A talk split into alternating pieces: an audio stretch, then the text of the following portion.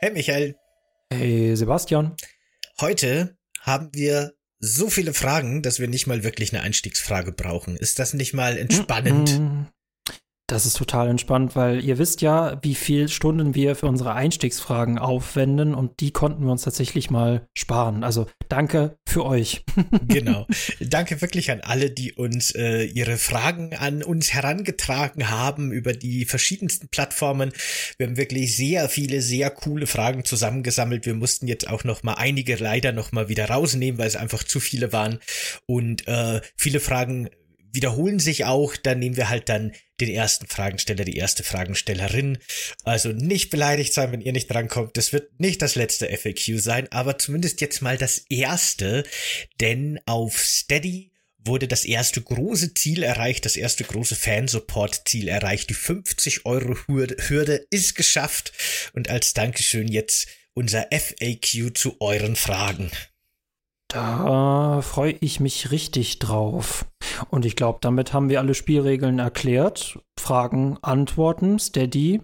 Leute, hinter dem 100-Euro-Ding, äh, 100-Euro-Ziel befindet sich was richtig krasses. Sehr, sehr cool. Und wir würden das, wir würden das gerne dieses Jahr mit euch herausfinden. Deswegen schaut mal auf Steady vorbei und überlegt mal, ob ihr richtig geilen Bonus-Content haben wollt. Und wenn ich das so formuliere, ist die Antwort für mich persönlich schon klar. Aber gut. ich kann ja schon mal, also ich kann ja so ein bisschen hinter die Kulissen noch mal blicken lassen, weil ihr könnt euch vielleicht erinnern, dass wir letztes Jahr schon einen Jahresrückblick gemacht haben, einen Livestream, der dann auch als Podcast-Folge veröffentlicht wurde. Und witzigerweise war das eigentlich unser Plan für ein 50-Euro-Ziel. Auf Steady stand eigentlich die Formulierung von wegen, hey, wenn wir die 50 Euro noch dieses Jahr schaffen, also 2022, haben wir was Cooles für euch. Und dann sah es aber so aus, als würden wir das nicht mehr erreichen. Und dann haben wir gesagt, ach komm, das ist so knapp, wir machen es jetzt einfach trotzdem, egal.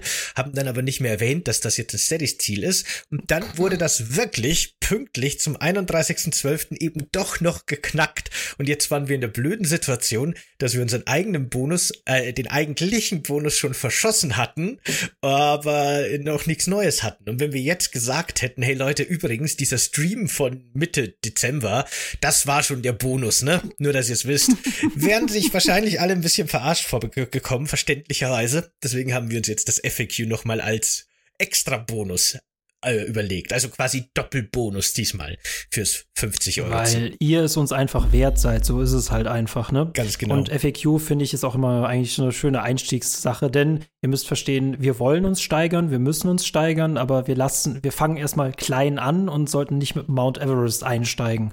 Aber der Mount Everest existiert und es liegt an euch, dass wir ihn entdecken genau. oder besteigen, je nachdem. Wir haben ja. tatsächlich zwei Konzepte, kann ich schon mal anteasen für Etappenziele. Und ich glaube, wir wissen noch gar nicht so hundertprozentig, welches der beiden jetzt dann beim 100-Euro-Ziel wirklich äh, stattfindet, welches wir dann aufnehmen und veröffentlichen. Aber ich kann euch echt sagen, beide sind verdammt cool. Ich freue mich riesig drauf und ich glaube, die sind auch für euch sehr cool. Also da bin ich sehr gespannt drauf. Mhm. Das wird, das wird mega. So viel dazu. Dann äh, wollen wir starten. Genau, unbedingt fangen wir an. Dann äh, mach, machen wir das einfach abwechselnd. Von mir, also genau. ich lese vor, du liest mhm. vor, genau. Dann lese ich zuerst äh, den, die Frage von Don der Steine vor. Habt ihr auch eine Ausbildung, Studium gemacht? Wie seid ihr zu YouTube und Twitch gekommen und wie habt ihr euch kennengelernt? Ausbildung, Studium, äh, das mache ich fix. Äh, ich habe einen Bachelor in Germanistik und Philosophie und einen Master im literarischen Schreiben. Ich habe darüber hinaus keine Ausbildung gemacht, aber ein Praktikum bei Giga Games. Ah ja, genau. Äh, ich habe äh, Erzieher gelernt, habe dann quasi nachträglich erst über den zweiten Bildungsweg Abitur gemacht, habe dann Biologie und Bildungswissenschaften studiert, habe die aber beide abgebrochen und äh, bin jetzt auf YouTube. Genau, wie seid ihr zu YouTube und Twitch gekommen? Äh, lustig, mein allererstes Video erschien am 11.12.2013 äh, auf einem ganz alten Kanal, ähm, als ich noch dachte, dass ich irgendwie YouTuberInnen kritisieren müsste. Aber dieser Kanal ist schon uralt und dann gab es eine längere Zeit, dann bin ich auf Gaming umgestiegen, dann gab es eine längere Zeit Pause und dann habe ich erst wieder im November 21 angefangen und gerade gibt es wieder eine Pause auf dem Kanal, aber es geht bald weiter. Und so bin ich zu YouTube gekommen und zwischendurch auch mal zu Twitch. Ach, das wusste ich gar nicht. Hattest du so einen Reaktionskanal quasi so in der Richtung, oder wie? Nennen wir es mal so. Mal gucken, hinter welchem Goal wir den verstecken. Ah, das würde mich schon interessieren. Oh Gott, boah, ist ja so peinlich. Ich wollte ja mal mit ein paar Freunden, aber schon vor längerer Zeit so eine Art, so einen Aufklärungskanal machen. Es gibt ja gerade im englischen Sprachraum sehr coole Kanäle, die sich auf sehr witzige, amüsante, aber eben auch sehr, sehr aufklärerische Art und Weise mit so Verschwörungstheorien beschäftigen. Ich ich weiß es nicht, aber meinem Gefühl nach hat zum Beispiel gerade eben diese, diese große Anti-Flat Earther Community, die sich wirklich mit so Flacherdler-Content beschäftigt haben, so den Aufschwung der Flacherdler in den USA ziemlich zerbombt, weil diese, diese Faktenchecker quasi, die die Flacherdler auch so ein bisschen bloßgestellt haben, wurden relativ schnell zehnfach so groß, diese Accounts, als die eigentlichen Flat Earther äh, Accounts. Und die haben das eben sehr schön geschafft, sich gleichzeitig so auf eine amüsante, nicht sehr gemeine, teilweise auch gemeine, aber viele haben das eben auch wirklich äh, schön gemacht, dass die sich über die lustig machen, ohne irgendwie beleidigend zu werden, aber gleichzeitig auch erklärt haben, wie es wirklich ist. Wie, die Videos fand ich total interessant, weil ich einerseits diese Verschwörungstheorie Rabbit Holes und diese Psychologie dahinter echt spannend finde und andererseits, weil ich mich für, für Astronomie äh, ja auch wirklich interessiere und die, die haben da viel cool erklärt.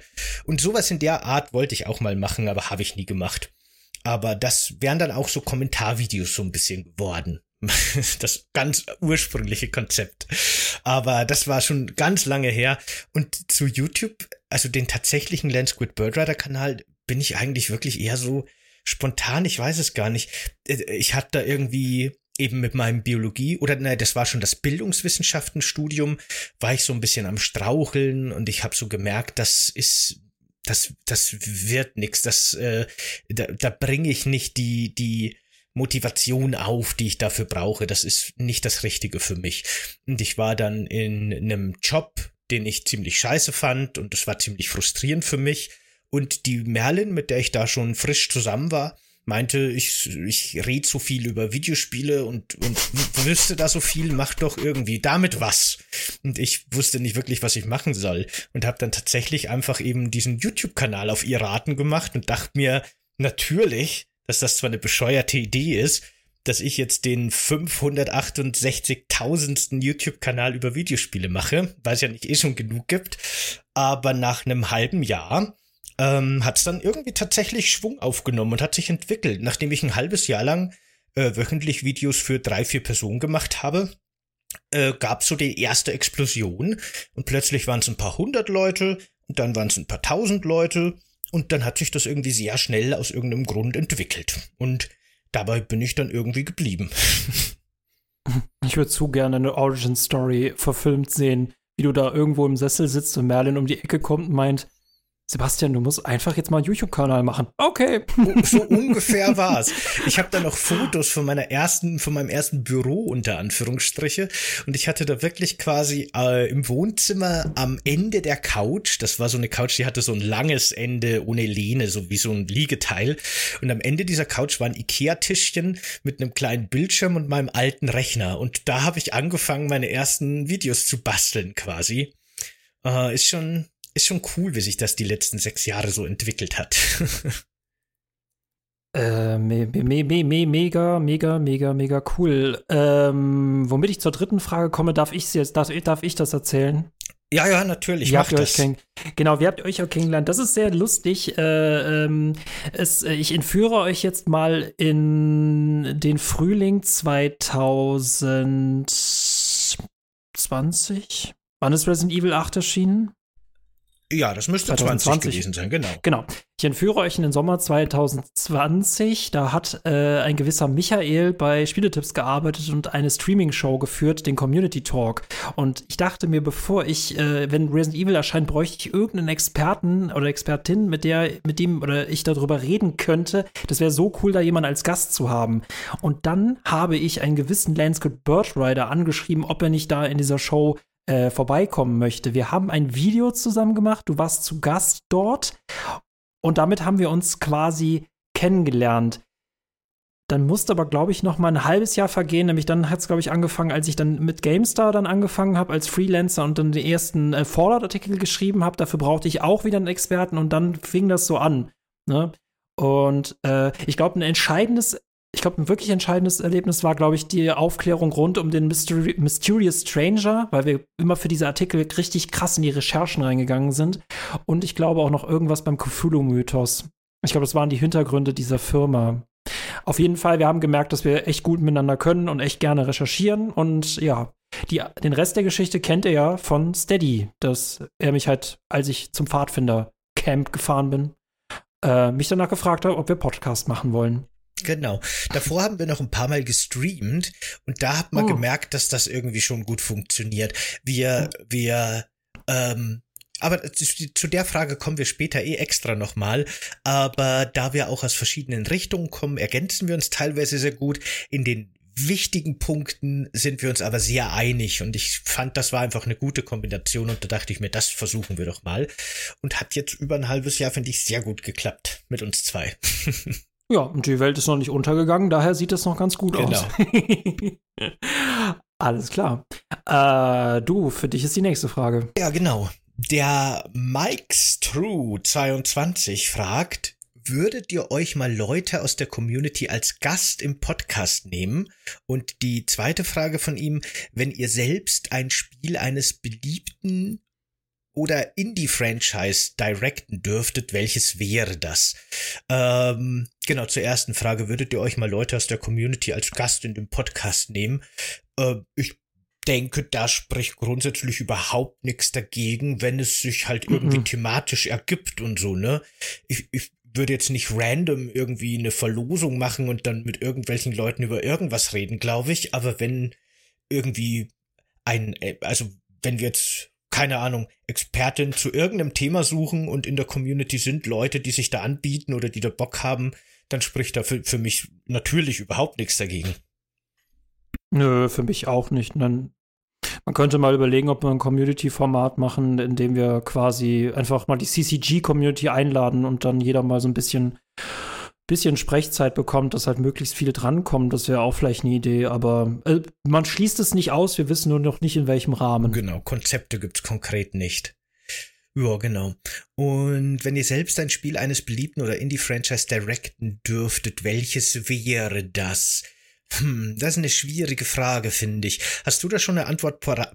Ja, na, na klar, dann, dann das ist so an. offensichtlich. Dann, Silent Hill. Ah. Leute, gebt mir die Silent Hill-Reihe und ich mache sie wieder great again. Also, das wird so unheimlich. Also, ihr werdet wieder bei euren Eltern schlafen wollen. Also, doch, also, gebt mir Silent Hill, das wird wunderbar. Oder Deathloop, Deathloop 2. Mm. Oder ich könnte einen Assassinen-Multiplayer machen. Wieso habe ich mir das nicht als erstes gewünscht? Aber, ha, ja. ich hätte gern die Hybrid Heaven Lizenz. Das war ein Spiel für den Nintendo 64. Das ist ein, ein relativ skurriles Spiel. Das war damals das sehr gut bewertet. Das ist, hat gut abgeschnitten, aber ich glaube, das kennen heute nicht mehr so viele. Und das war eine sehr bizarre Kombination aus so einem futuristischen Adventure mit so Kletterpassagen und Schalterrätsel, aber auch ein Wrestling-Spiel. Und äh, von der Story her wurden quasi da in so einem geheimen Regierungsuntergrundkomplex in mit Hilfe von Alien-DNA Mensch- und Monster-Hybriden erschaffen und die sind da unten aus dem Labor ausgebrochen und wir kämpfen uns jetzt dadurch. Wir haben eine Waffe, mit der können wir elektronische Gegner erschießen, ausschalten, die bringt aber nichts gegen organische Wesen. Und wenn dann diese Monster kämpfen, dann muss unser durchtrainierter Nahkampfagent quasi im Nahkampf gegen diese Monster antreten. Und das hatte tatsächlich so eine Art rundenbasierenden Wrestling-Kampfsystem. Man hat quasi immer wieder Man hat so den Gegner umkreist und konnte so Schritte zurück und zur Seite machen und ausweichen. Und wenn dann die Aktionsleiste voll war, hat man den Aktionsknopf gedrückt und konnte sich aussuchen, ob man jetzt einen Kick mit dem rechten Bein tief oder einen Kick mit dem linken Bein hoch oder eine Gerade ins Gesicht oder ob man den packen will, damit man irgendeinen Move ausführen kann. Und man musste da wirklich so ein bisschen strategisch überlegen, je nachdem, welche Körperteile man aktiv im Angriff benutzt hat, haben die hochgelevelt. Äh, Körperteile, die viele Treffer eingesteckt haben, haben defensiv hochgelevelt. Es war ein total cooles Kampfsystem, das hat mir echt Spaß gemacht. Und das hätte ich gerne wieder. Ich würde gern so ein Spiel wieder machen. Eins mit einem rundenbasierenden Wrestling-Kampfsystem gegen Mutantenmonster. Das fehlt mir in meiner Videospiellandschaft aktuell. Ich finde es so komisch, dass du nicht Fallout genommen hast, aber. Ja, das ist, äh, da habe ich drüber nachgedacht, aber weder Fallout noch Resident Evil würde ich mir tatsächlich zutrauen, glaube ich. Ich glaube, so als Berater könnte ich mich da sehen, aber als Creative Director, ich glaube, gerade in Fallout ist so ein komplexes Projekt. Ich glaube, wenn man da nicht mit massiver Fahr Erfahrung in sowas reingeht, ich glaube, das unterschätzt man komplett. Ich glaube, man ja, unterschätzt komplett, natürlich. was das für, für unglaublich komplexe äh, Strukturen sind, die man da im Blick behalten muss. Und das traue ich mir nicht zu. Ich fange erstmal mit meinem rundenbasierenden Wrestling-Spiel an. Dann schauen wir weiter. kann man ja immer noch weiter, genau. da kann man immer noch weitermachen. Alles klar. äh, dann würde ich die Frage von Mortarkon übernehmen. Genau. Genau. Ich liebe euer Format und habe bisher auch keine Folge verpasst. Könnt ihr bitte einfach mit diesem Gender-Unsinn aufhören? Das ist so notwendig wie ein Piep. Ähm, nein, wir bekommen diese Frage häufiger. Es ist uns nur prinzipiell wichtig und ich finde es sehr, sehr cool, dass wir uns gegenseitig beide darin auch unterstützen, dass wir ähm, mit unseren Begriffen halt keine Geschlechter ausschließen wollen, was nun mal die deutsche Sprache in den letzten 100 Jahren oder Hunderten von Jahren getan hat. Und ähm, ich würde auch tatsächlich gerne, ähm, wenn, wenn die Diskussion sinnvoll ist, führe ich da gerne auch Gespräche in den Kommentarbereichen. Es gibt aktuell keine elegantere Lösung, damit umzugehen. Leute, die deutsche Sprache ist dahingehend verbuggt. Und jedes Mal, wenn Leute das irritiert in, in einer so eher pumpigen Art, dann zeigt mir das persönlich, wie wichtig das ist. Und deswegen äh, von meiner Seite werde ich das auch weiterhin machen. Mhm, genau. Ich möchte auch nochmal den Aspekt der Unnötigkeit, die hier unterstellt wird, ansprechen, weil wirklich seit den 80ern im Grunde sehr klar ist eigentlich, sehr eindeutig ist und auch bis seitdem immer wieder durch Studien, durch Untersuchungen ganz eindeutig belegt wird, da gibt es gar keinen Zweifel, dass äh, das generische Maskulinum einfach schädlich ist für eine gleichberechtigte Gesellschaft, für eine pluralistische Gesellschaft. Das ist absolut klar. Da gibt's überhaupt keinen Zweifel dran. Also der muss weg. Das geht nicht. Wir können keine wirklich gleichberechtigte Gesellschaft haben mit einem generischen Maskulinum, mit einer männlichen Grundform, die andere Formen ausschließt. Das geht eben nicht. Und, nee, und ähm, äh, genau, und äh, da ist es eben einfach wichtig, dass man eine Alternative findet. Und über diese Alternative lässt sich natürlich viel diskutieren und viel streiten. Da gibt es viele Ansätze, da gibt es viele Möglichkeiten. Da gibt es auch aktuell nicht den Königsweg. Da gibt es nicht die Form, wo man sagt, so, das muss man jetzt machen, weil das ist die beste. Ähm, ich persönlich mag zum Beispiel total gerne, dass man einfach auf geschlechtsneutrale Begriffe ausweicht. Das mache ich in meinen Skripten auf YouTube zum Beispiel gerne. Da sage ich halt dann nicht die Brotherhood of Steel Soldaten, sondern ich sage die Brotherhood of Steel Truppen. Ne? Irgendwas wählen, das hm. halt eben kein äh, Geschlecht äh, mit sich führt. Und äh, man kann eben auch das Innen hinten benutzen. Ne, da gibt's viel Spielraum und viel Diskussion. Aber dass es wichtig ist, da besteht überhaupt kein Zweifel dran. Nee, äh, nur noch ergänzend dazu, auch als Germanist muss ich sagen, dass es mit dem Innen natürlich sprachunökonomisch ist. Also es ist wirklich etwas umständlich. Äh, das zeigt aber auch halt, wie diese Sprache halt äh, definiert ist. Und ich finde zum Beispiel, es gibt auch schöne Spielweisen, wie zum Beispiel, dass man sagt, statt Spielern Spielende sagt. Genau. Ähm, Finde ich auch eine hübsche Variante. Funktioniert nicht immer. Ich hatte letztens in den Kommentaren interess nicht interessanten Vorschlag gelesen. Da meinte die Person, äh, man könnte ja auch einfach immer Lehrkraft, Medizinkraft sagen. Das funktioniert nicht, wenn ihr euch überlegt, wie sollen wir denn dann Gamer sagen? Ist es dann die Gamekraft? Also ja. innen ich weiß, es ist gewöhnungsbedürftig, aber es ist einfach so meine, meine Unterstützung als weiße, weißer, heterosexueller Cis-Mann ist es meine Unterstützung, dass ich zumindest schon mal in der Sprache anfange zu helfen, in der Sprache darauf hinweise, es gibt nicht nur ein Geschlecht. Genau. Ähm, die Sprache alleine wird natürlich von heute auf morgen nicht plötzlich eine gleichberechtigte Gesellschaft mhm. erschaffen. Mhm. Das ist ja ganz klar. Aber es ist halt so eine Kleinigkeit, die dazu beiträgt. Und es ist wirklich halt einfach so eine Kleinigkeit. Die ist nicht schwer, die bricht mir keinen Zacken aus der Krone. Ich muss nix investieren dafür. Nix. Ich, ich acht einfach nur ein bisschen drauf, wie ich rede.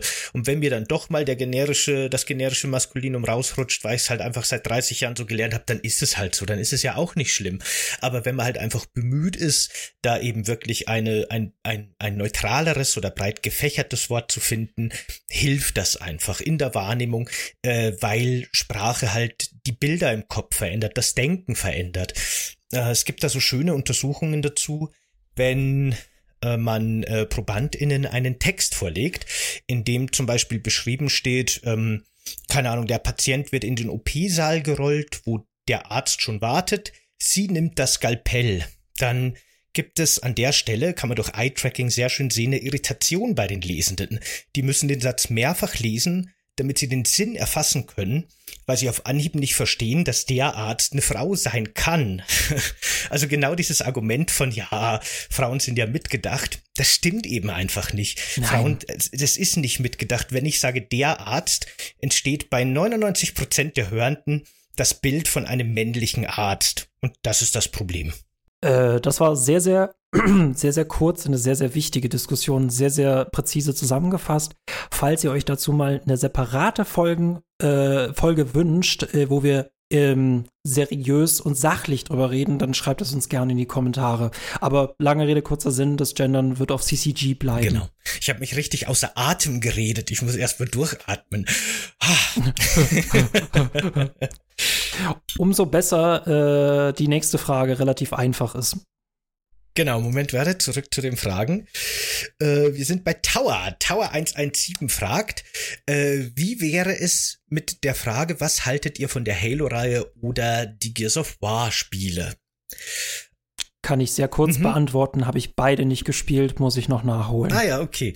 Äh, die Halo-Reihe, da hatte ich meine Kontaktpunkte dazu. Ich habe äh, während meiner Ausbildung in einem Kindergarten natürlich auch gearbeitet als Erzieher, ist klar. Und da habe ich tatsächlich einen äh, fast Nachbarn von mir zu der Zeit kennengelernt, der da, der, der, der da gerade zu der Zeit zufällig äh, Praktikum von der Schule aus gemacht hat oder so. Und ich war damals noch voll der Nintendo-Fan und er war ursprünglich Sega-Fan, aber nachdem die Dreamcast gestorben ist, ist er zur Xbox gewechselt. Und da habe ich so meine ersten Ausflüge in die Xbox, in die Microsoft-Franchises gemacht. Und der hatte auch Halo. Und wir haben uns dann wirklich auch angefreundet, ist heute noch ein guter Freund, und haben Halo 1 im Koop durchgespielt. Und das war sehr, sehr, sehr cool. Sonst hatte ich allerdings nur wenig Berührungspunkte mit der Reihe. Die gehört jetzt nicht zu meinen ähm, Lieblingsfranchise, aber wie gesagt, ich habe total gute Erfahrungen gemacht. Und Gears of War war ganz ähnlich. Da habe ich den ersten Teil mit meinem damaligen Mitbewohner ein paar Jahre später gespielt und auch da hatten wir sehr viel Spaß. Die Original Gears of War Trilogie finde ich ganz, ganz großartig, sind wirklich tolle Spiele. Also die solltest du auch echt mal spielen, Michael. Die sind wirklich richtig gut.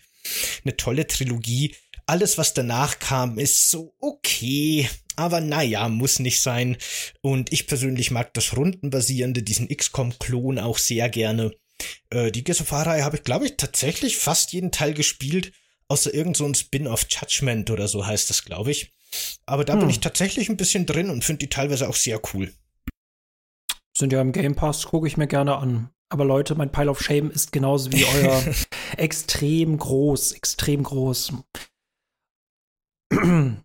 ähm, dann bin ich als nächstes mhm. wieder. Äh, Man Mr. 86, mich würde interessieren, was dich oder euch an Fallout reizt, also warum euch die Welt und alles so gefällt. Ähm, sehr, sehr tolle Rollenspielreihe. Bin mit New Vegas dazu gekommen. Sehr schlechte Portierung auf der PS3, trotzdem großartiges Rollenspiel. Ähm, es ist einfach eine super abgedrehte, tolle ähm, Genre-Mix aus Postapokalypse und trotzdem irgendwie so Science Fiction und ach, ganz toll. Und ich muss sagen, diese richtige Liebe hat mich dann erwischt tatsächlich als bei den äh, Lore-Artikeln, an denen ich mit Sebastian gearbeitet habe. Weil ich das so cool finde, dass in diesem Rollenspiel einfach so viel Story drin steckt. Offensichtlich und versteckte. Vor allem diese ganzen Theorien. Also Fallout ist ein Mythos für sich selbst. ähm, ja, ich war ja quasi schon wirklich von den Original-Fallout-Spielen ein großer Fan. Ich habe die tatsächlich erst entdeckt, als Tactics schon draußen war. Ich habe quasi so die Fallout-Trilogie unter Anführungsstrichen, die ursprüngliche 1, 2 Tactics am Stück durchgespielt und war von allen dreien sehr begeistert, hab mich, hab mich total gefesselt.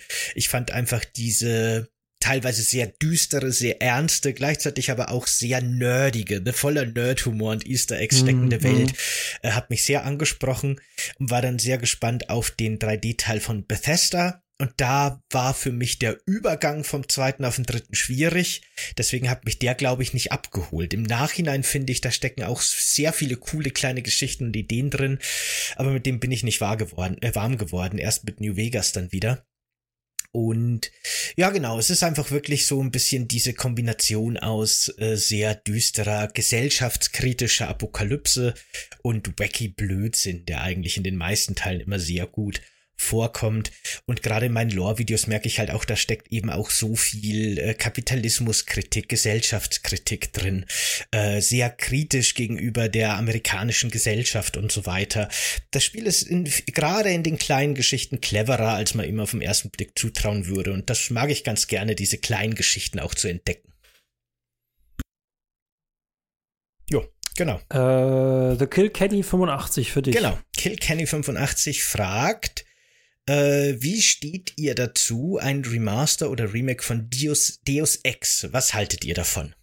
Willst du als Deus Ex-Experte von uns beiden damit anfangen? Ich weiß nicht, ähm, also er fragt ja allgemein zur Deus Ex-Reihe. Ähm, ich denke mal, er meint das allererste, äh, was ich zu meiner Schande sagen muss, da habe ich reingespielt. Ich weiß, dass es großartig ist, ich habe es aber nicht äh, komplett gespielt. Ähm, was ich gespielt habe, waren Human Revolution und äh, Mankind Divided. Ich weiß, dass Deus Ex als das allererste, als, als die Rebellion, Rebellion im Rollenspielsektor gilt. Ähm, und ich glaube, für den Zugang wäre ein Remake dazu richtig geil. Gleichzeitig wünsche ich mir aber auch ein neues Deus Ex, also einfach eine Fortsetzung nach Mankind Divided, weil noch so viele Sachen übrig geblieben sind. Äh, und mir fällt gerade auf, darüber sollten wir definitiv mal in Staffel 2 sprechen. Zumindest über die neueren Deus Ex-Teile. Oder gerade eben übers Original, wenn du das noch nicht kennst. Vielleicht auch interessant. Ja, da ist der Zugang echt schwierig. Ist, also gerade ja, auf der ja. PlayStation 2. Die Steuerung ist echt äh, gewöhnungsbedürftig. Hm. Ähm, ich habe ehrlich gesagt zu DSX nicht so viel Bezugspunkte, deswegen kann ich dazu nichts sagen. Ich kann mich erinnern, dass ich in meiner Jugend den ersten Teil gern gespielt habe aber auch da nie so richtig ernsthaft, ne, sondern eher so ein bisschen Sandbox-mäßig bei Freunden oder auf LAN-Partys. Und ich habe Human Revolution gespielt und fand den okay, aber weiß ich nicht, ist glaube ich auch nicht so mein Genre und deswegen stehe ich da recht neutral dazu und habe auch nicht wirklich eine Meinung zu einem Remaster oder einem Remake vom Original. Ist aber bestimmt eine coole Idee, um, um das einer neuen Generation auch nochmal nahe zu bringen oder vielleicht auch alten Fans wieder nahe zu bringen. Habe ich auf jeden Fall nichts dagegen.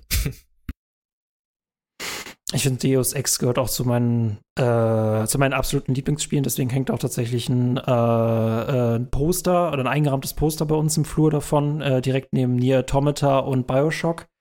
Über Bioshock sollten wir auch noch mal reden. Äh, bei Deus Ex ist das gleiche, ähnlich wie bei Fallout. Ich finde einfach dieses Crossover aus Renaissance und Cyberpunk gleichzeitig. Das ist einfach eine so coole Atmosphäre, so einzigartig. Und auch hier habe ich mich zuerst in den Soundtrack verliebt und dann in das Spiel. Ähm, ganz, ganz toller Soundtrack. Zum Arbeiten oder zum Chillen, Deus Ex. Super. Ich will mehr davon. Äh, wollen wir damit weiter? Genau, mach weiter. Okay. Äh, ah, ähnliche Frage äh, von Kip Monit 1727. Wie steht ihr zu der Tomb Raider Serie und wäre es möglich, dass eventuell auch mal dazu ein Video kommt zur Geschichte? Äh, ich, ich schätze mal, der letzte Teil richtet sich speziell an, an, an meinen Kanal, weil da habe ich die Frage ja, gestellt. Ja. Äh, kann ich ganz kurz beantworten, habe ich nicht vor, dass ich was zu Tomb Raider mache. Aber wer weiß, ne, wie das in ein paar Jahren aussieht, aber aktuell nicht. Ähm, zur Reihe selbst habe ich tatsächlich nostalgischen Bezug, weil auch da habe ich die Originaltrilogie auf der PlayStation von einem Freund früher gespielt. Und das waren für mich damals, da war ich ja auch noch recht jung, ganz fantastische Abenteuerspiele mit einer unglaublich dichten Atmosphäre und Stimmung. Ich glaube, wenn man das als mhm. junger Mensch sich heute auf YouTube anguckt, findet man es wahrscheinlich eher lustig, äh, meine Beschreibung zu den Bildern, die man davon sieht.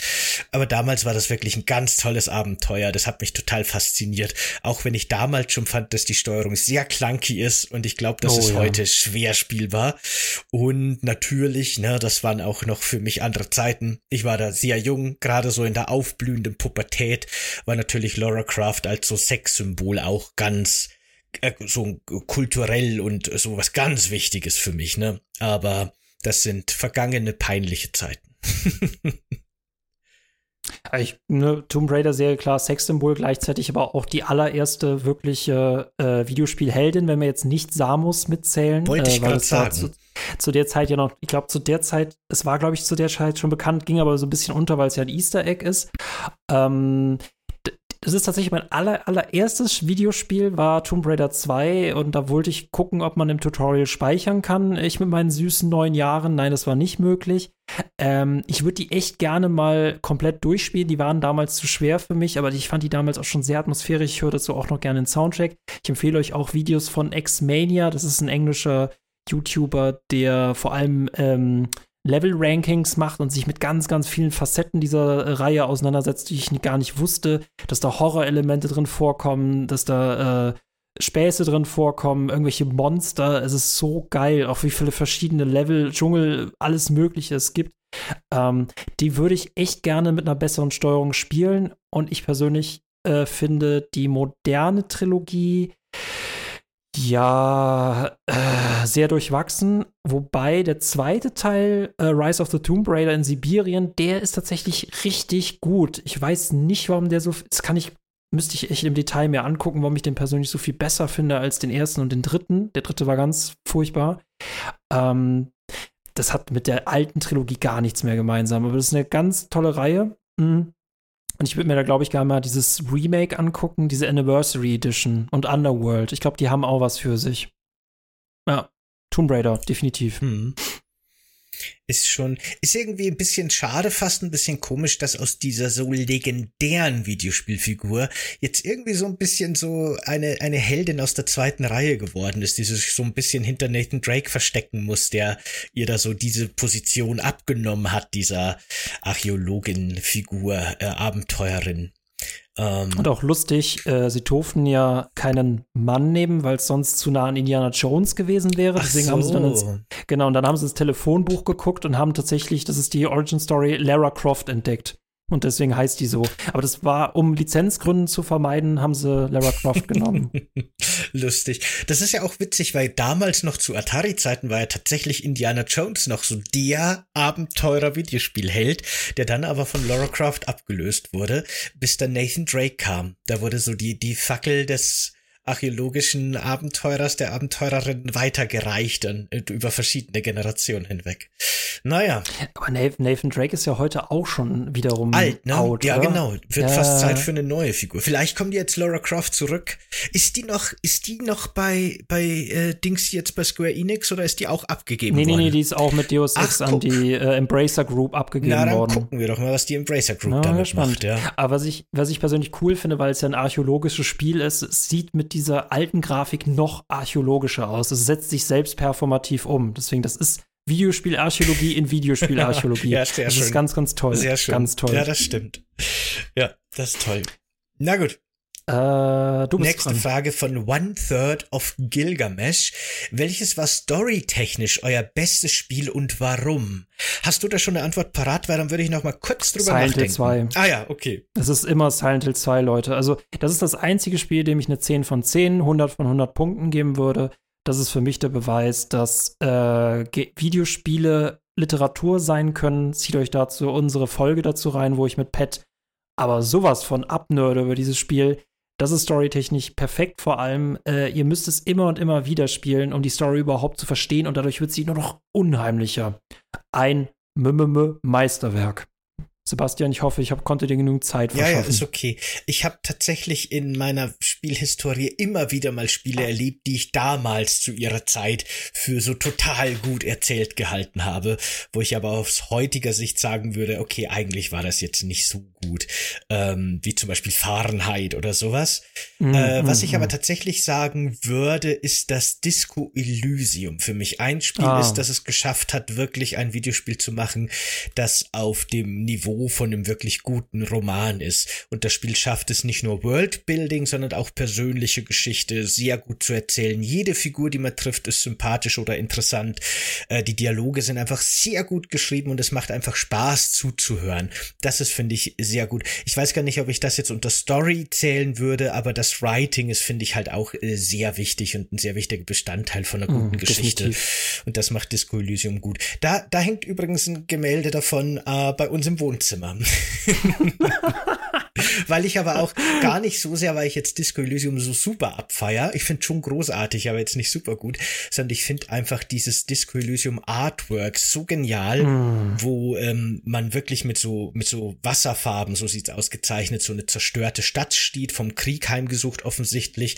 In der Mitte auf so einem Platz steht eine Statue, die auch schon total zerfallen ist, von so einem Reiter, der seinen Säbel hebt und obendrauf hängt unsere Hauptfigur besoffen mit einer Schnapsflasche in der Hand und jubelt so und im Hintergrund geht die Sonne auf und das ist irgendwie so die Hoffnung im Chaos, der Epos im totalen versumpften Scheiß und das spricht mich total an. Das finde ich total schön, dieses Bild. Deswegen haben wir das auf eine große Leinwand uns äh, gepresst. Ja, genau.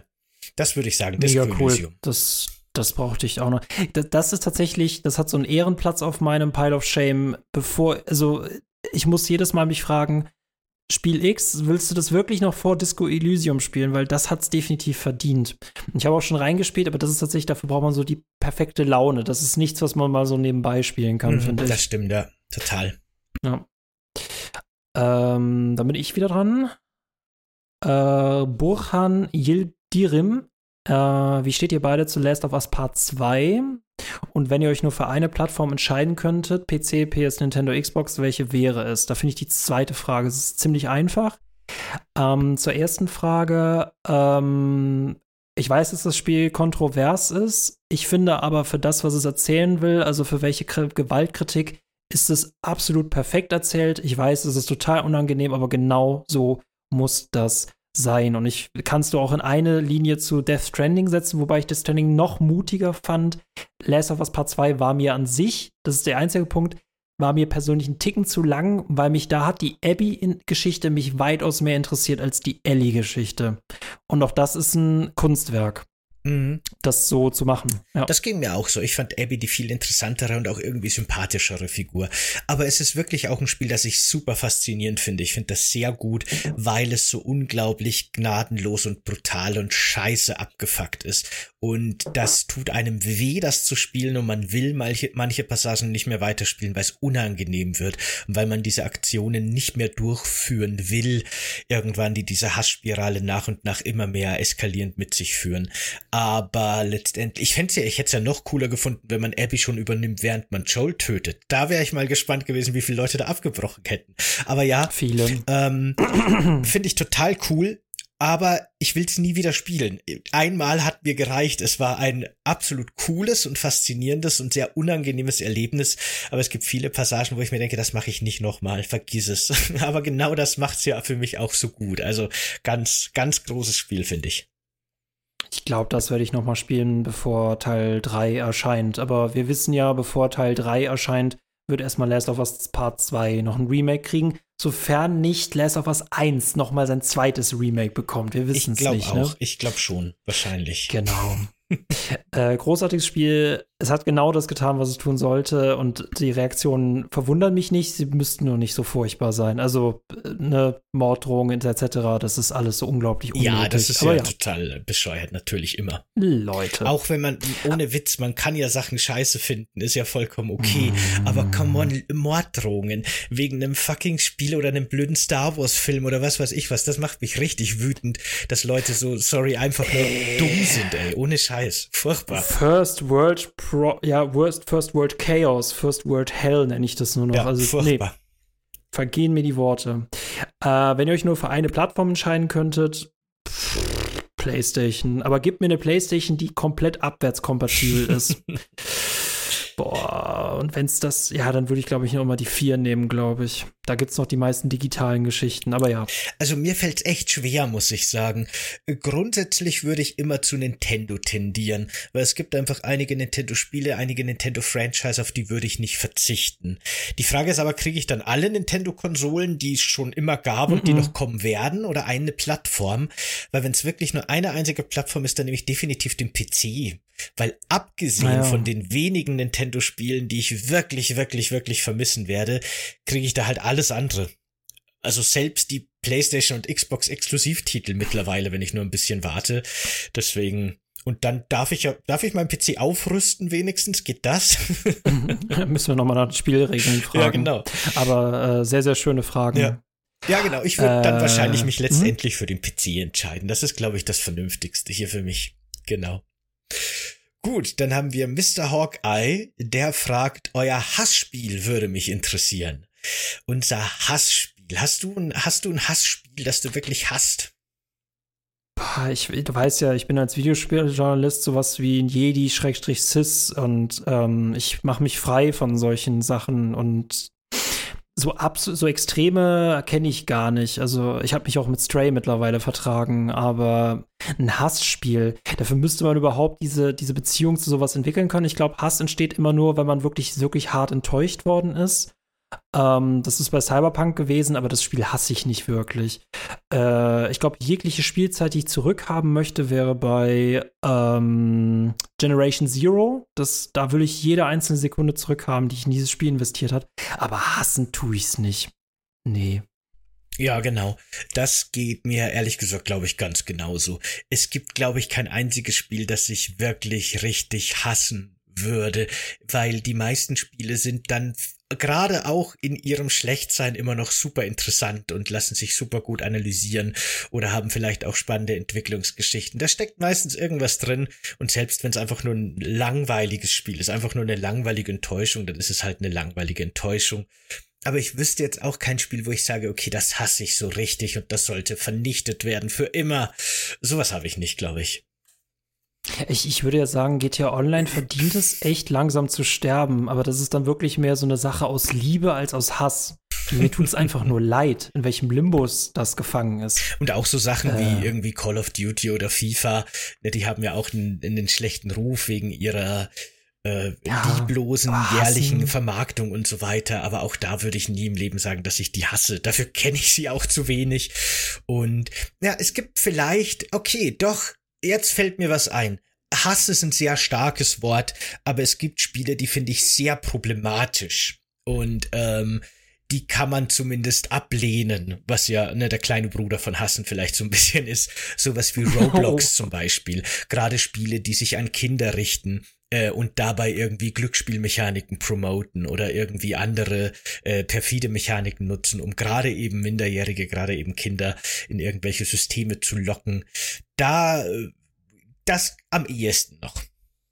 Aber das würde mich persönlich irgendwie nur wütend machen. Ich finde, Hass ist eine ganz schwierige Emotion. Also das hat man hoffentlich im Leben auch niemals.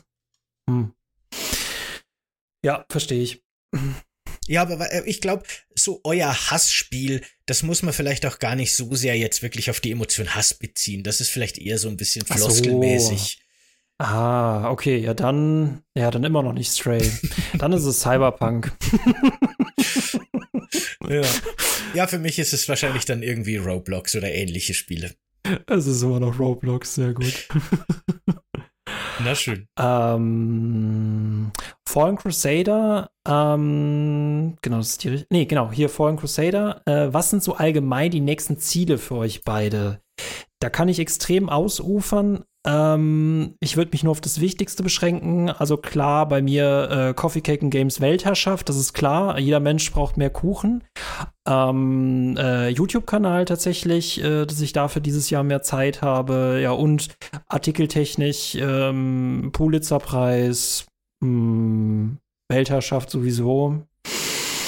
Ja, mh, hm.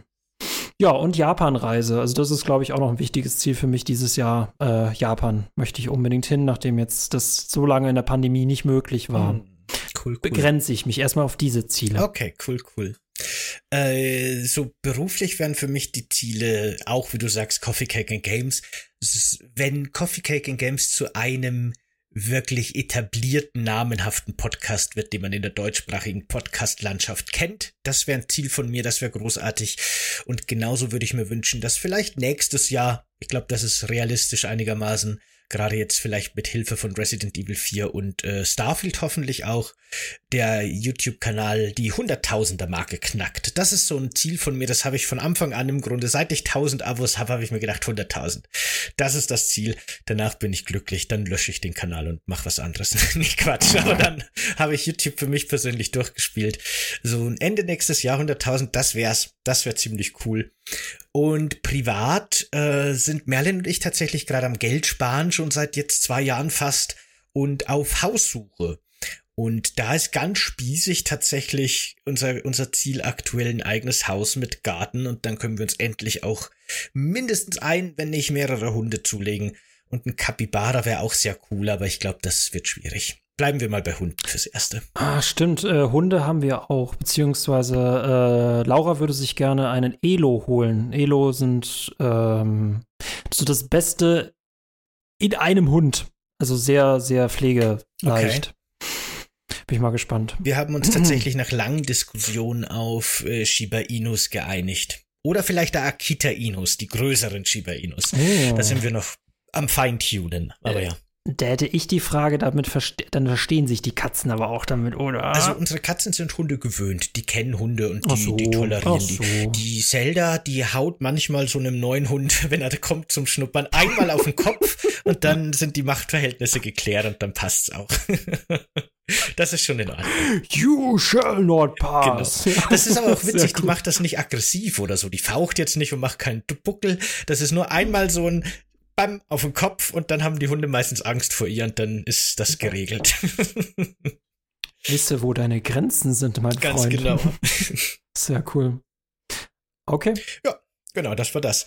Dann haben wir nochmal, wir haben ein paar Fragen von Fallen Crusader, der hat uns ein paar sehr schöne Fragen auf den Discord geliefert, mm. danke dafür.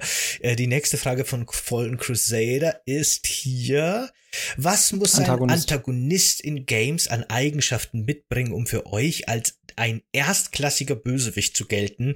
Wer sind eure Lieblingsantagonisten und warum? Ähm, was für mich ganz, ganz wichtig ist, ein ganz wichtiger Punkt für jeden Antagonist, jede Antagonistin, äh, ist definitiv Präsenz. Und das machen ganz viele, gerade Videospiele, auch Filme, aber gerade Videospiele mit Spielzeit von hunderten von Stunden immer wieder falsch die führen einen Antagonisten, eine Antagonistin, die vielleicht ganz cool ist und interessant ist, und dann kommt die am Anfang ein bisschen und hat dann im Spielverlauf nochmal mehrere kurze Auftritte von fünf Minuten und ist sonst nicht anwesend. Und so funktioniert keine gute Figur, keine gute antagonistische Figur. Die muss anwesend sein, die muss da sein, man muss die Auswirkungen von dieser Figur spüren und am besten ist sie aber auch körperlich Präsenz äh, JRPGs machen es zum Beispiel oft so, oder japanische Spiele überhaupt, dass sie tatsächlich auch Sequenzen zeigen, was gerade die Bösen tun, während unsere Helden, Heldin irgendwas anderes machen. Das ist zum Beispiel eine Möglichkeit, dass man denen mehr Profil gibt. Also Profil, Persönlichkeit, Präsenz, das ist für mich ganz wichtig. Ich muss sagen, der allerbeste äh, Bösewicht, äh, Bösewichtin, aber in dem Fall tatsächlich ein Bösewicht, äh, existiert nicht in Games, sondern äh, in Batman The Dark Knight. Das ist Joker, gespielt von Heath Ledger. Äh, einfach großartig, in dem Sinne interessant, ultra böse, ähm, vielschichtig vor allem. Ich mag halt nicht diese Bösewichte, die äh, nur, nur schwarz sind, also nur die böse. Captain Planet die auch Bösewichte. Ich verschmutze ja, die Umwelt, weil ich so böse bin. ja, vor allem, weil du eigentlich nie danach fragen darfst, warum man das macht, ne? weil sie es einfach machen. Ich genau. meine, das ist in manchen Situationen auch cool, wie bei Ratchet Clank zum Beispiel, der muss auch keine wirklich vielschichtigen Bösewichte haben. Ähm, ein guter Bösewicht ähm, ist tatsächlich in Games, man würde jetzt schon wieder Vars Montenegro nehmen, da muss ich auch sagen, es sind ein paar Szenen, da ganz cool ist, aber auch hier meint Sebastian schon richtig, der kommt auch kaum vor. Ein cooler Bösewicht ist ein Bösewicht, den man nicht richtig fassen kann. Äh, das ist zum Beispiel Joseph Seed, den ich persönlich viel besser finde als Vars Montenegro aus Far Cry 5, weil du dessen Macht, dass der einfach so eine radikale Sekte steuert, du kannst das nicht kontrollieren. Was ist seine genaue Macht? Wie kann man dem das wegnehmen? Das weißt du einfach nicht. Der, hat, der ist schon böse, obwohl er nur im Raum ist und gar nichts macht. Ein anderer guter Antagonist ist zum Beispiel Jigsaw, finde ich, weil der, der, muss nicht unbedingt gewalttätig sein oder der muss nicht besonders stark sein, sondern der ist einfach so ultra intelligent. Ähm, wir haben schon lange keine guten Bösewichte mehr gehabt in Videospielen. und ich fand auch äh, in, sorry, ich wollte nur sagen, in äh, Wolfenstein 2, die Generälin, die war auch ziemlich cool. Also einfach ein Highlight. Aber ansonsten, keine Ahnung. Ja, in Videospielen finde ich es gerade auch schwierig, aber weil du Joker ansprichst, ne, das ist aber auch genau, äh, also sowohl der Jack Nicholson Joker als auch der Heath Ledger Joker haben in ihren jeweiligen Filmen halt, glaube ich, auch mindestens genauso viel, wenn nicht mehr Screentime als Batman. Und das ist eben wichtig einfach, dass ja, die Figur halt einfach auch ausgebaut wird und dass sie ne, eben auch eine Motivation hat, ne, dass man sie versteht. Äh, ja, genau, eine komplexe, ein echter Charakter, eine komplexe Figur. Das das ist so die Quintessenz. Und da hilft eben Anwesenheit einfach nur, damit man auch was über die Figur lernen kann. Was ich halt, äh, Far Cry könnte, also ich glaube, die Reihe ist tot, aber was sie mal richtig machen könnten, wäre beispielsweise, wenn der Feind oder der Böse unsere, unser Vater oder unsere Mutter wäre oder so. Oder wir wären unzertrennlich mit ihm verbunden, müssten die ganze Zeit auch mit ihm interagieren. Das wäre so cool. Ähm, äh, äh, ein super Bösewicht ist zum Beispiel auch äh, gerade aus einem Disney-Film, der Schatzplanet, der auf der, der Schatzinsel basiert. Ich weiß nicht, ob du den kennst. Ähm, äh, das ist quasi mhm. das Vorbild zu Jack Sparrow. Das ist ein, äh, das ist ein Pirat, der auf der Seite der Bösen steht, aber quasi auch äh, viel für die gute Seite übrig hat und man kann ihn so richtig schlecht einschätzen. Und das macht ihn so unglaublich cool. Mir fällt sein Name gerade nicht ein, aber äh, ja, Schatzinsel.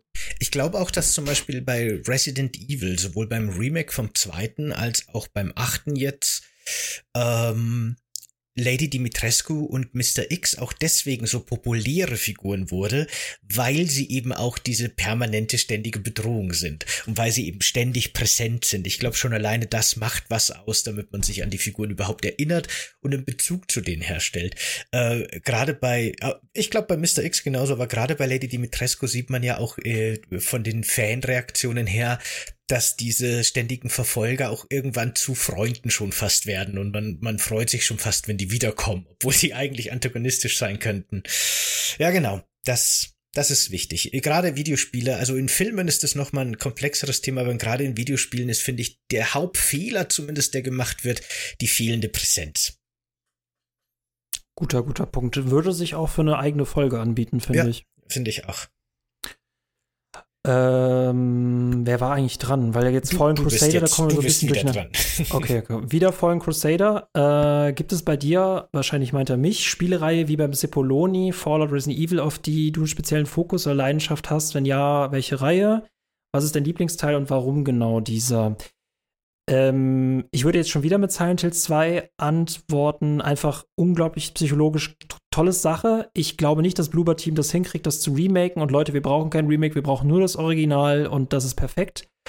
Ähm, und das ist die Spielereihe, das ist auch tatsächlich die einzige Reihe, von denen ich alle Teile im, also alle Teile gespielt habe, alle Teile kenne und auch diese gesamte Reihe empfehlen würde, bis auf Teil 4. The Room war. Oi, oi, oi. Ähm, ja. Schaut euch die Folge ein, das würde jetzt viel zu lange dauern und dann, ich habe auch Sebastian gewarnt, wenn die Frage kommt, dann muss man mich zurückhalten. Ähm, Ach, wir, wir, haben ja Zeit von mir aus. ähm, ja. Hm, muss ich noch an irgendeine andere Reihe denken, wo ich einen ganz speziellen Teil richtig toll finde.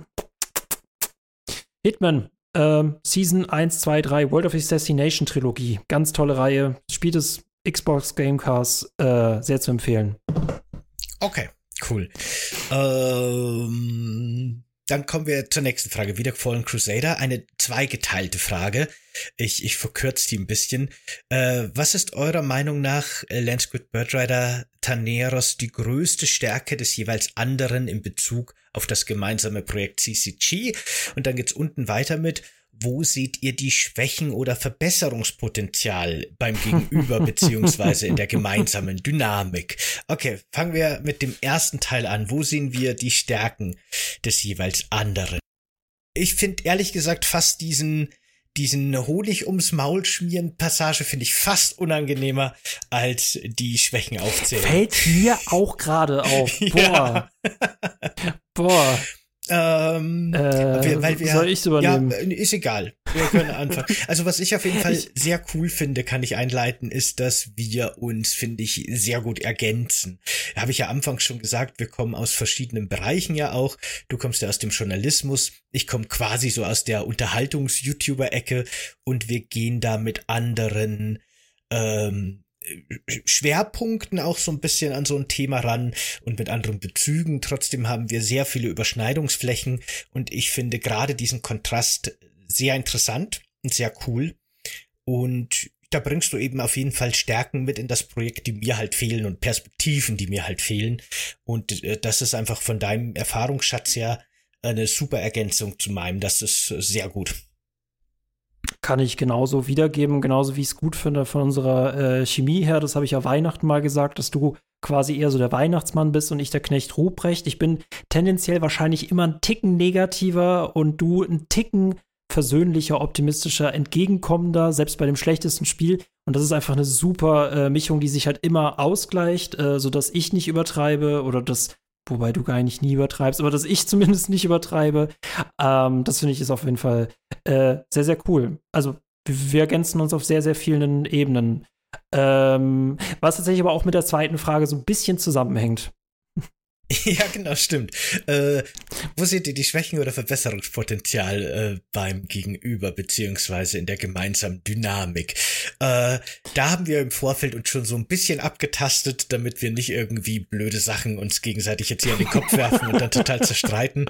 Und äh, wir haben auch wirklich ähm, im Vorfeld schon gesagt, es gibt tatsächlich nicht wirklich großartig Kritikpunkte, die wir haben, weil wenn, dann würden wir die auch besprechen und würden auch drüber reden, weil ich meine, ähm, ist ja auch das für das Projekt und für uns persönlich sinnvoll, wenn wir uns damit produktiver Kritik gegenseitig helfen.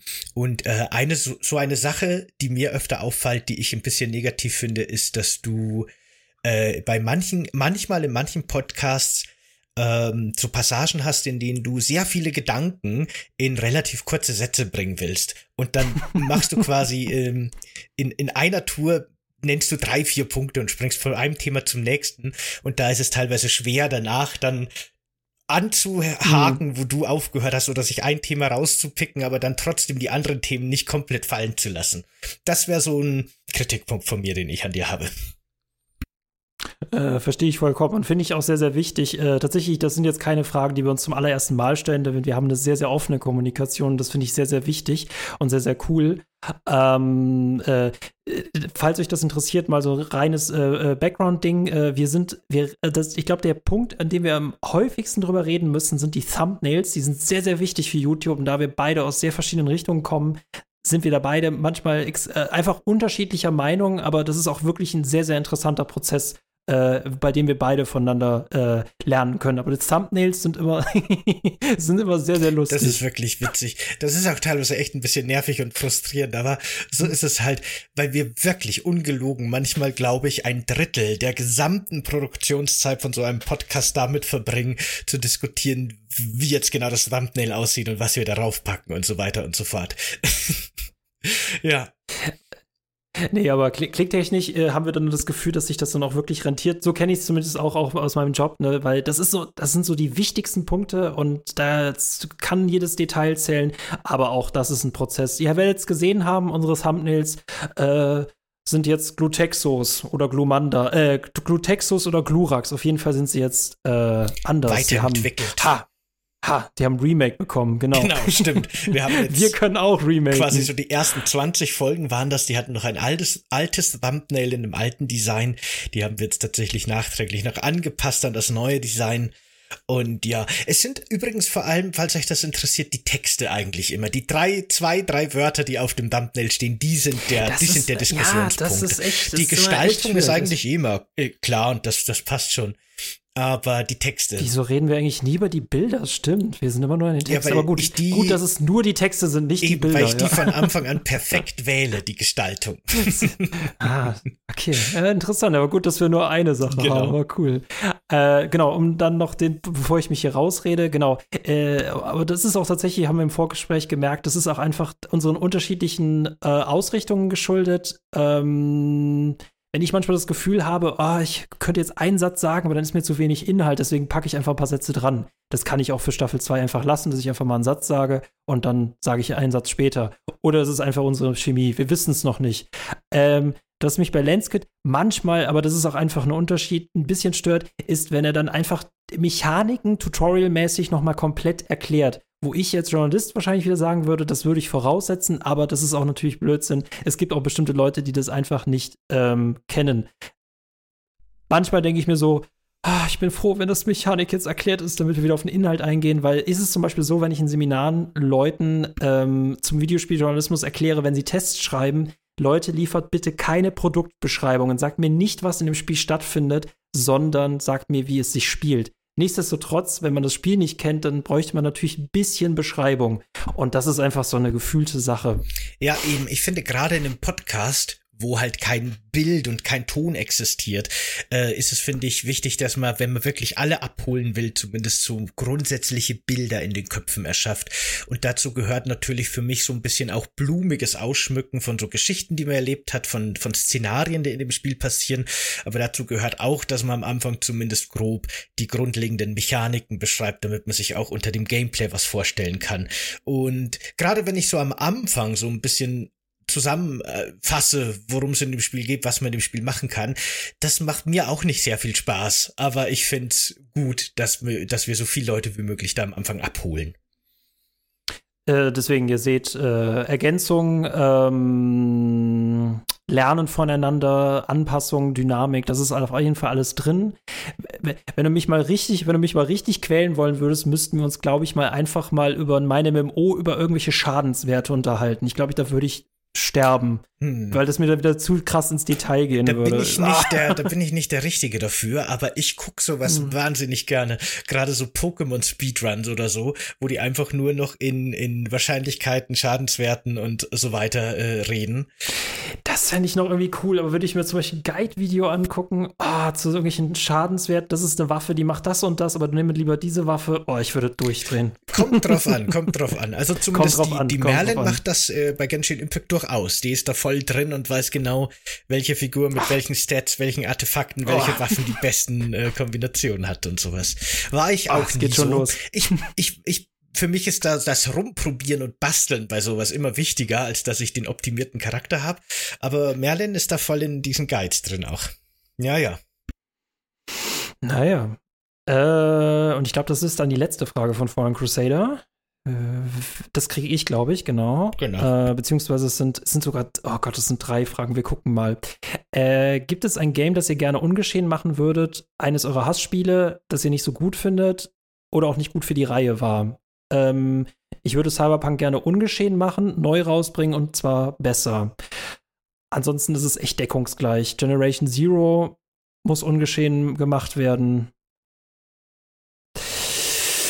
Hogwarts Legacy? Nee, aber keine Ahnung. Gucken wir mal, ob der Diskurs, der daraus entsteht, nicht vielleicht sogar ein, ein positiver sein könnte letztendlich. Aber auf jeden Fall äh, finde ich das, also fand ich, muss ich sagen, lange Jahre dass Resident Evil 6, wie er Fallen Crusader witzigerweise auch schon als Beispiel nennt in seiner Frage, ähm, ungeschehen hätte werden machen sollen aus damaliger Sicht, weil das die Resident Evil äh, Franchise gekillt hat einfach. Das war kein sehr gutes Spiel, würden mir die meisten wahrscheinlich zustimmen. Es hat seine Fans und das ist ja auch okay, aber es war einfach ein Spiel, das wenigen Leuten Spaß gemacht hat und das war glaube ich das Schlimmste und es hatte natürlich auch nicht mehr so wirklich ein, ein Resident Evil Feeling. Aber wenn es wenigstens gut gewesen wäre, vielleicht hätte man drüber hinwegschauen können. Aber es war halt auch voller komischer Mechaniken und war einfach, hat einfach keinen Spaß gemacht. Und das hat die Franchise lange gekillt. Und das fand ich sehr, sehr schade. Hätten wir allerdings kein Resident Evil 6 gehabt, hätten wir auch kein Resident Evil 7 und kein 8 hm. bekommen. Und die Reihe hätte sich wahrscheinlich nicht äh, in die Richtung weiterentwickelt und Neues probiert. Und letztendlich hatte es dann vielleicht doch sein Gutes, dass der sechste Teil diese alte Strömung gekillt hat. Andererseits hätte ich auch gern noch mal ein zweites Resident Evil 4 gehabt, bevor es zu Ende gegangen wäre. Aber gut, äh, letztendlich ist ja noch mal alles gut ausgegangen, finde ich. Aber bis vor Resident Evil 7 hätte ich auf jeden Fall gesagt, ja, der sechste Teil, der, wenn man den aus der Geschichte löschen könnte, das wäre schön. Äh, wenn ja, wie trinkt ihr euren Kaffee eigentlich und welcher ist euer Lieblingskuchen? Äh, aktuell trinke ich gerade ein bisschen weniger Kaffee, aber ansonsten trinke ich ihn schwarz wie meine Seele. Es ist äh, immer, wenn du äh, Schwiegereltern triffst, fragst du dich in dem Moment, kannst du den bringen, wenn die dich fragen? Oder kommt das cringe rüber? Letztens meinte jemand schwarz wie ein schwarzes Loch. Das fand ich wieder cool, aber ansonsten trinke ich meinen Kaffee schwarz. Und wir haben ein sehr, sehr cooles Café entdeckt. Da wird ein sehr unbitterer Kaffee gemacht, ein Kaffee Latte. Das ist großartig. Äh, mein Lieblingskuchen ist ein New York Cheesecake. Also bei Kaffee muss ich leider auch neuerdings ein bisschen aufpassen, weil ich Koffein nicht mehr so gut vertrage. Ich werde da seit einem halben Jahr oder so komplett hibbelig und zittrig und unruhig, so eine innere Unruhe. Äh, Deswegen kann ich nur noch so einen kleinen Kaffee trinken morgens. Äh, da muss ich aufpassen, dass ich da nicht irgendwie doch noch mir eine zweite Tasse hole und dann kann ich den Tag wegschmeißen im Grunde. Und äh, wenn, dann experimentiere ich tatsächlich gern mit so ein bisschen so Karamellkaffee und solchen Sorten rum. Äh, Finde ich ganz cool. Ich trinke auch neuerdings jetzt eben dann gern entkoffinierten Kaffee, wenn der verfügbar ist. Und kuchenmäßig ähm, gibt es ein paar Kuchen, die ich wirklich gerne mag. Ich mag Maulwurfskuchen echt gerne zum Beispiel. Den finde ich ziemlich lecker, den mag ich. Das ist so mit Schokokrümel außenrum. Innen besteht er im Grunde nur aus Sahne voller Bananenstücke. Das finde ich sehr lecker. Ich könnt, das ist einer zumindest meiner Lieblingskuchen. Ja, genau. Danke auf jeden Fall dafür für Fallen Crusader für diese vielen sehr, sehr coolen Fragen. Aber wir gehen, machen weiter mit vielen, äh, noch ein paar anderen coolen genau. Fragen. Äh, wir haben hier noch Crocodile X Dundee. Der fragt, kennt ihr einen guten Film oder Serie, die auf einem Videospiel basiert? Ich finde nur ein gut. 1993 kam der raus. Und mehr will er dazu nicht sagen. Na gut, ich weiß schon, was er meint. Äh, willst du anfangen? Filme? Boah, da müsste ich. Äh, also dann kann ich. Serie finde ich, Serie mhm. finde ich einfach, aber mach du zuerst, ja. Ähm, Genau, ich finde es nämlich auch äh, schwierig tatsächlich leider einen guten Videospielfilm zu finden oder auch eine tatsächlich gute Videospielserie, die ich gesehen habe, denn leider stehen halt die in einer langen Tradition von wirklich schlimmen Filmen, wirklich schlimmen Adaptionen, eine schlechter als die andere. Es gibt ein paar, die sind weniger schlecht, aber ich finde, es gibt keinen, der gut ist. Also Silent Hill wäre zum Beispiel immer wieder genannt als, ja, der war aber nicht so schlecht wie andere Videospielverfilmungen. Da denke ich mir, ja, aber das ist doch nicht das Qualitätsmerkmal, oder? äh, deswegen würde ich sogar wirklich hier Crocodile Dundee zustimmen. Der Mario-Film, der, die erste Mario-Verfilmung von 1993, ist als Videospielverfilmung genauso schlecht oder vielleicht sogar schlechter als alle, die danach kamen. Aber wenigstens ist der verdammt unterhaltsam und bescheuert und over the top und macht Spaß, den zu gucken. Und äh, gerade weil er so absurd von dem Originalmaterial abweicht, gerade weil er aus diesem aus diesem putzigen ähm, bunten Land so eine abgefuckte Paralleluniversumsversion von Brooklyn macht, die dann irgendwie von so Pilzwesen und Dinosauriern bewohnt wird und alles ist irgendwie voller Drogen und futuristischer Technologie und die beiden Klempner werden da reingespült und müssen eine Prinzessin retten. Das ist alles so weird und ist eher wirklich so Cyberpunk-mäßig und das macht Spaß. Der Film macht Spaß und ich würde sagen, das ist der beste Videospielfilm bis heute. Ich, ich finde, äh, du hast den genau den Film angesprochen, der hier oft so äh, genannt wird. Ähm, Silent Hill ist wahrscheinlich einer der besten Videospiele, Videospielfilme und es gibt keine guten. Deswegen, das heißt nicht viel. Und ich, äh, es ist auch so, dass dieser Film nicht ansatzweise an äh, das Setting heranreicht. Die haben auf jeden Fall einen sehr guten Stoff. Sie machen fast gar nichts damit. Ähm, man muss den Film, man muss den, man findet den bestimmt als Horrorfilm richtig gut, ihr dürft die Reihe nicht kennen, der macht euch selber kaputt und damit ist es auch in sich kein guter Film.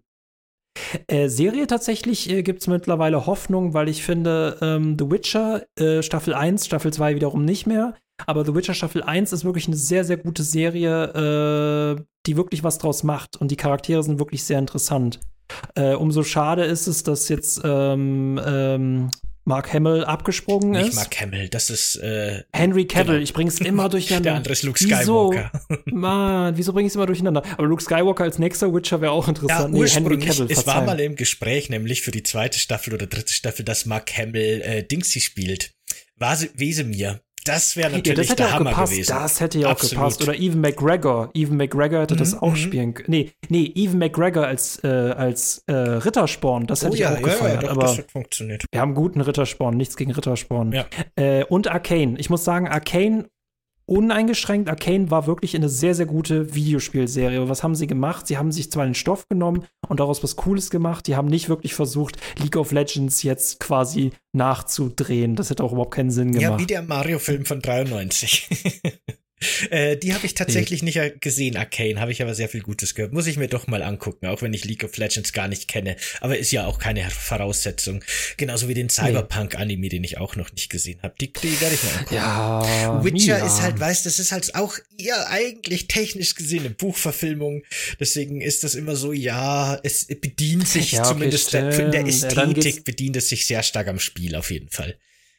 Ja, dann ist nur noch, dann bleibt nur noch Arcane übrig und äh, richtig schlechte Filme hat Hitman vorzuweisen, richtig schlechte Filme hat Max Payne Ja, vorzuweisen. alles, Assassin's Creed, Oh. die Liste ist endlos. Uh, Gott sei Dank habe ich den vergessen. Prince of Danke Persia, dir. oh mein Gott, ist es, Ui, ist es komm, jetzt hören wir aber hier mal auf hier. äh, Kranich-Style bin ich, glaube ich, dran, ne? Genau. Genau. Wie findest du die Resident Evil-Spiele in der Ego-Perspektive sind? Sind es für dich richtige Resident Evil-Spiele, absoluter Resident Evil-Lieblingscharakter und Favorite-Waffe? Äh, die in der Ego-Perspektive finde ich großartig, selbst wenn sich Capcom jetzt davon verabschiedet hat. Das hat halt alles seine Für- und Nachteile, ne? Ähm, das sind für mich auch richtige Resident Evil-Spiele und ich finde, 7 war großartig und nein, wir hätten noch was viel Unheimlicheres gebraucht, aber mein Lieblingscharakter ist natürlich Leon, S. Kennedy und meine Favorite-Waffe ist wahrscheinlich die Schrotflinte. Okay, gut. Äh, ich finde auch die Resident Evil Ego-Perspektiven-Spiele sehr gut.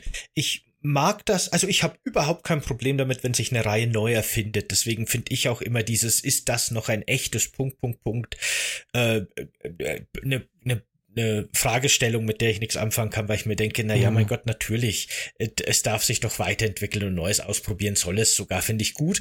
Äh, wenn das Ergebnis dann auch noch wirklich so gut ist wie das siebte und auch der achte Teil auf seine eigene Art und Weise, dann bin ich damit mehr als zufrieden. Die mochte ich sehr gerne. Ich glaube, meine Lieblingsfigur ist auch Leon S. Kennedy, aber halt nur, weil ich vom vierten Teil ein Riesenfan bin. Eigentlich ist der ein totaler Volltrottel im original vierten Teil. aber mein Gott, mit was man halt so groß wird. Und äh, meine Lieblingswaffe ist, glaube ich, entweder die Red 9 oder das Scharfschützengewehr aus Resident Evil 4, Mm. also das erste, aber nur wegen dieser total schönen Nachladeanimation. Die fand ich schon immer faszinierend, weil das richtig schön mechanisch, physikalisch aussieht. Man spürt die, den Druck, den Leon da auf die, auf das Munitionsding ausübt, um das in die Waffe zu kriegen. Schön gemacht. Total tolle Animation. Mag ich. Ich glaube, der Haftgranatenwerfer, den finde ich auch richtig Ah, cool ja. aus dem vierten. Ja, der ist witzig. Ja, ja, genau. Genau. Äh, genau, dann haben wir noch als letzte Frage von Luke Floor Max. Wie gespannt seid ihr auf den kommenden Release von Starfield? Was sind eure Erwartungen und Wünsche bei dem Spiel? Äh, ich bin sehr gespannt auf Starfield. Ich habe mir im Vorfeld jetzt wirklich auch schon viel Material dazu angeguckt. Ich habe das eh schon an der einen oder anderen Stelle gesagt. Das Spiel sieht aktuell so aus, als hätte es wirklich viel Potenzial. Kann natürlich immer noch sein, dass es rauskommt und ganz schrecklich ist, ne? Weiß man im Endeffekt immer erst, wenn man Controller in der Hand hat. Aber das sieht auf jeden Fall so aus, als würden die wirklich so die coolen Elemente aus Fallout 4, die ich mochte, wie auch den Basenbau und dieses ganze Crafting und sowas, äh, auf ihre ursprünglichen alten Hardcore-Rollenspielelemente beziehen, so dass man für die Figuren einen eigenen Hintergrund wählen darf und Perks und man darf dann auch Mali nehmen, damit man sich extra Perks nehmen kann, beziehungsweise jeder Perk kommt mit dem Mali oder so ein System. Äh, ziemlich komplexe Skillbäume und so weiter. Das sieht alles sehr cool aus. Ich bin skeptisch, was die prozedural generierten Welten angeht und habe ein bisschen Angst, dass das so No Man's Sky in der Urversion wird. Also recht monoton, wiederholt sich oft. Muss man mal gucken, wie viel sie da wirklich gemacht haben an zufälligen Orten, die man entdecken kann. Aber Potenzial hat's auf jeden Fall, bin gespannt und äh, hoffe auch, dass es mir gefällt und dass es auch meiner Community gefällt, weil das würde ich sehr gerne auch auf meinem Kanal als großes neues Thema behandeln. Gucken wir mal. Äh, ich bin da sehr gespannt drauf, denn ich muss äh, sagen, dass nachdem Fallout 4 okay war und 76, es hat sich gemausert, aber erstmal zählt es als Niederlage des Unternehmens. Muss Starfield jetzt gut werden? Äh, ähnlich ist es ein bisschen wie bei Resident Evil 6 zu Resident Evil 7, habe ich irgendwie das Gefühl. Das muss jetzt gut werden, sonst war es das, glaube mhm. ich. Ähm, NASA Punk, das sieht schon ganz nice aus. In Fallout New Vegas 2 würde ich trotzdem lieber nehmen, aber das könnte so das Star Citizen sein, das wir nie bekommen werden. Also quasi ein Ersatz Star Citizen, aber ein richtig gutes. Ähm, ich bin seit Cyberpunk bin ich echt ähm, vorsichtig mit Freude und Hype und sowas, aber ich freue mich trotzdem drauf und natürlich werden wir das bei uns auch behandeln und ich hoffe auch, dass wir das breit äh, ich gehe ganz stark davon aus, dass wir das sehr, sehr breit behandeln werden. Mhm. Je nachdem, wann es denn erscheint. Also mit Resident Evil 4 und Starfield sollte es jetzt im Frühling erscheinen, könnte die erste Hälfte schon richtig geil sein dieses Jahr. Glaube ich auch. Äh, Capcom, äh, Capcom sage ich schon, äh, Microsoft und Bethesda hat ja jetzt sogar angekündigt, dass jetzt Ende diesen Monat, also Ende Januar, eine äh, Direct, glaube ich, haben die das auch mhm, wirklich genannt, eine mhm. Veranstaltung online gibt, wo sie über viele Bethesda-Spiele reden, aber nicht Starfield, haben aber schon angekündigt, dass sie dann einen eigenen Termin für Starfield noch verkünden werden. Ähm, irgendwann im, im ersten, zweiten Quartal soll es ja tatsächlich erscheinen. Und zumindest bei Fallout 4 haben sie es ja tatsächlich so gemacht, dass das relativ schnell dann auch auf den Markt kam, nachdem es wirklich vorgestellt wurde. Also ich könnte mir sogar vorstellen, dass, weiß ich nicht, Februar die Präsentation ist, März kommt's raus. Ich halte es für möglich. Aber ich würde eher auf zweites Quartal tippen. Hm. Ja gut, aber wenn es im März erscheint, zusammen mit Resident Evil, dann hast du ja echt oh, gar keinen Schlaf mehr. Dann hast du ja gar das keinen Schlaf krass. Ui. Ja, finde ich, finde ich gar nicht so gut. Lasst euch lieber ein bisschen Zeit. Ja, äh, Bethesda. Man muss ja nichts ja, überstürzen. Genau. CCG, Man muss ja, ja genau. Genau. ja, schön. Dann haben wir eure Fragen hoffentlich beantwortet. Ähm, ich hoffe, es war interessant für euch. Wenn ihr noch mehr Fragen habt, jetzt pass auf, das, das überlege ich mir jetzt gerade ganz spontan, aber ich würde sagen, auf dem CCG Discord, den es hoffentlich, wenn diese Folge online geht, schon gibt, könnt ihr jetzt schon hingehen und Fragen für ein zukünftiges FAQ stellen, wenn ihr wollt, äh, das aber dann erst in unbestimmter Zeit irgendwann mal vielleicht kommt, ne? Aber wenn ihr da irgendwas wisst, dann sammelt die da schon mal, da richten wir dann einen eigenen Kanal ein, oder? Das klingt doch sinnvoll. Klingt ganz cool. Das können nur dann bis dahin 500 Fragen sein, mein lieber Freund. Kann, kann passieren. Da müssen wir halt oh gucken. ja, ich möchte noch erwähnen, Luke Flor Max hat am Ende seines Kommentars geschrieben, vielen Dank für eure tollen Videos und unterhaltsamen Content. Du kannst das zwar jetzt gerade nicht sehen, aber ich forme ein Herz für dich, Luke Flor. Danke dir. Sehr nett, genau. Danke auch übrigens an alle anderen, alle die uns Fragen auch. zukommen haben lassen. Natürlich auch an die, die wir jetzt nicht nehmen konnten, aber äh, es waren einfach wirklich viele Fragen dabei und wir mussten da ein bisschen durchsieben. Es waren ja auch viele so ein bisschen doppelt. Ich glaube, wir haben schon das meiste abgedeckt. Insofern Genau, danke an alle und danke auch generell fürs Zuhören, fürs Dabeisein, fürs Steady Support. Äh, alles ist super wichtig für diesen Podcast, für das Wachstum, für das Weiterverbreiten und so weiter. Deswegen, wenn ihr diesen Podcast jetzt auf YouTube seht, gerne auch in die Kommentaren könnt ihr auch gerne die Fragen, die wir jetzt durchgegangen sind, bearbeiten, äh, beantworten für euch. Äh, schauen wir uns auch sehr gerne an. Liked das Video gerne, abonniert den Kanal und äh, empfiehlt den Podcast gerne weiter. So Mund-zu-Mund-Propaganda ist immer noch ein super wichtiges Mittel über Social-Media-Plattformen auch und so weiter. Ne? Redet über den Podcast, das ist wahrscheinlich so ziemlich das Coolste, was man machen kann für uns. Und wenn ihr das jetzt über RSS hört, dann könnt ihr natürlich auch drüber reden, aber auch da könnt ihr uns gerne eine positive Bewertung und einen Kommentar da lassen in der App eurer Wahl. Danke fürs Dabeisein und bis zum nächsten Mal. Ciao. Ciao, Leute.